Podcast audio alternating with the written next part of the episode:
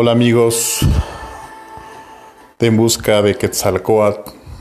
Los saluda con mucho gusto su amigo Alex Almanza en un podcast más, el cual tiene como título Historia del sabio señor Quetzalcoatl. Del códice florentino decían que Quetzalcoatl hacía penitencia punzando sus piernas y sacando la sangre con que manchaba y ensangrentaba las puntas de maguey. México antiguo. Historia del sabio señor Quetzalcoatl.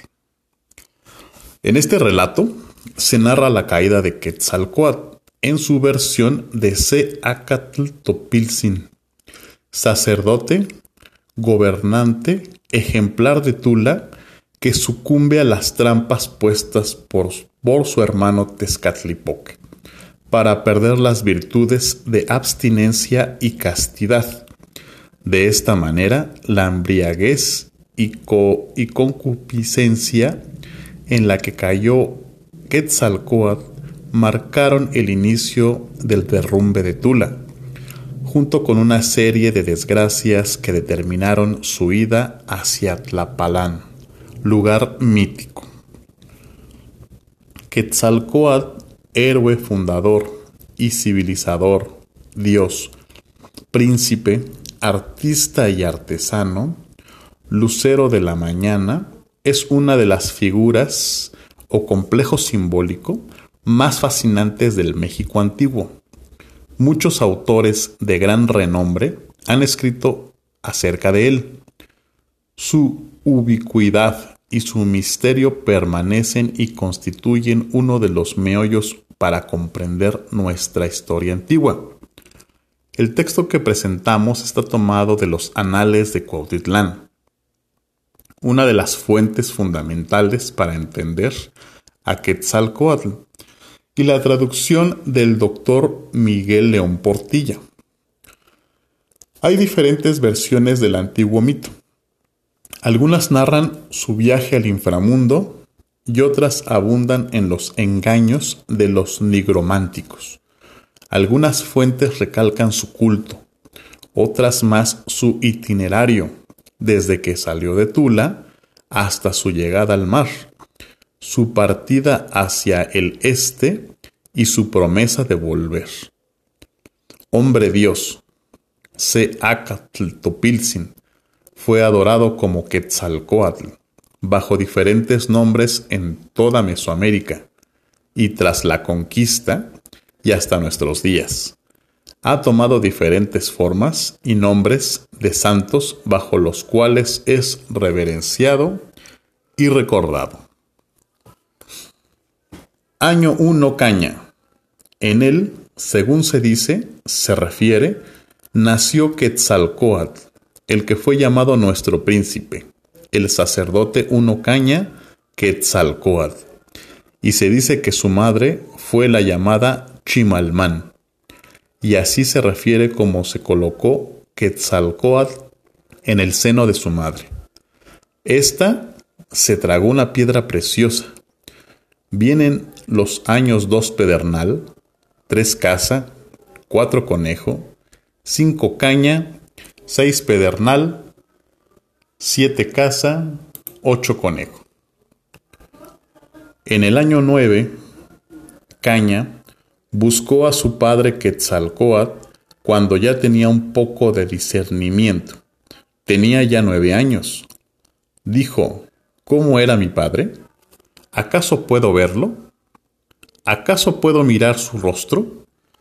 Enseguida le fue dicho, en verdad, se murió. Allá fue enterrado, ven a verlo.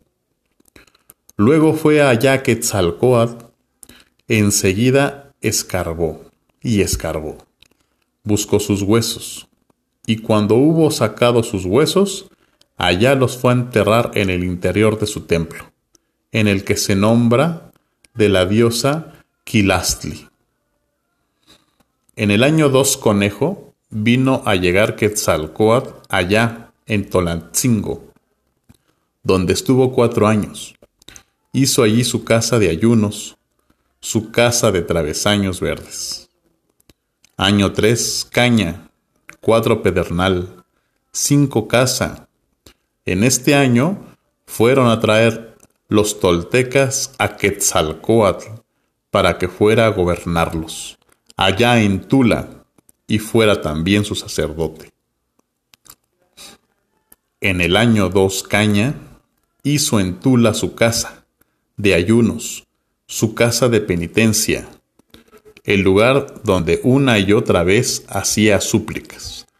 Nuestro príncipe Uno Caña, Quetzalcoatl, edificó cuatro palacios, su casa de travesaños verde, su casa de coral, su casa de caracoles, su casa preciosa de Quetzal. Allí una y otra vez hizo súplicas hacia, hacía merecimiento, allí vivía en abstinencia.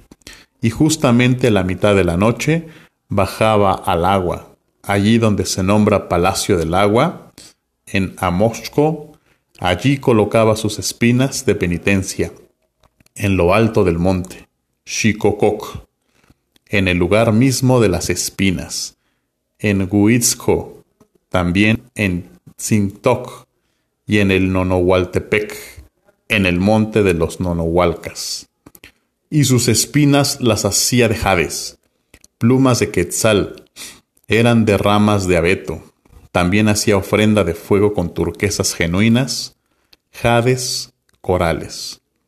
También eran ofrendas suyas serpientes, aves, mariposas que él sacrificaba. Y se refiere se dice que Quetzalcoatl invocaba hacia Dios para sí, a alguien que está en el interior del cielo. Invocaba a la de Faldellín de estrellas, al que hace lucir las cosas, Señora de nuestra carne, Señor de, Señor de nuestra carne, la que da apoyo a la tierra, el que la cubre de algodón. Así allá dirigía su voz, Así se sabía, al lugar de la dualidad, el de los nueve travesaños con que, con, que consiste el cielo, y como lo sabían los que allá vivían. Hacía una y otra vez invocaciones, vivía en meditación y retiro. Y en su tiempo descubrió él además muy grandes riquezas, jades, turquesas genuinas, el metal precioso, amarillo y blanco, el coral y los caracoles, las plumas de quetzal y del ave turquesa, las de las aves rojas y amarillas, las de Cintincán y del Ayocuán. También descubrió él toda su suerte de cacao, toda suerte de algodón.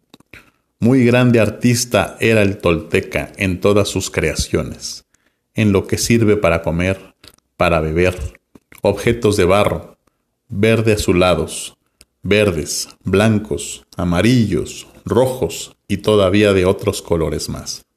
Y cuando allí vivía Quetzalcoatl, dio principio, comenzó a edificar su casa de los dioses. Levantó columnas en forma de serpiente, pero no las terminó.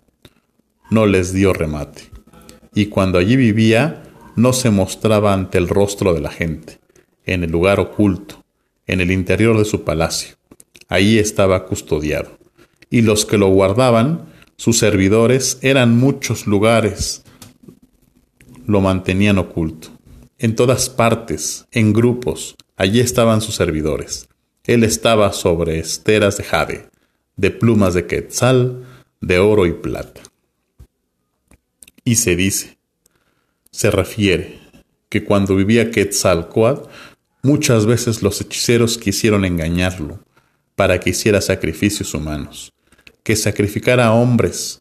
Él nunca quiso, porque quería mucho a su pueblo, que eran los toltecas.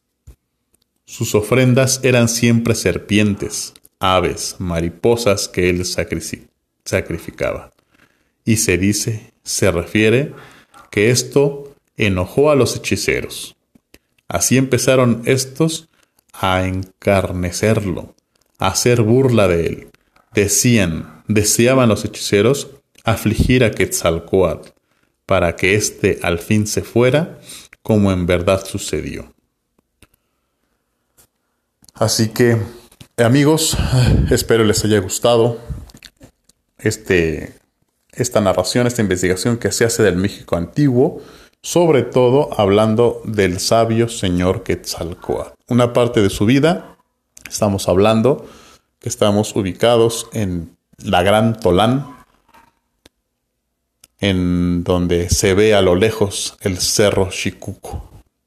Les dejo esta narración, espero les guste. Les mando un abrazo de luz muy fuerte. Los saluda su amigo Alex Almanza de la investigación en busca de Quetzalcoatl para Agora Digital.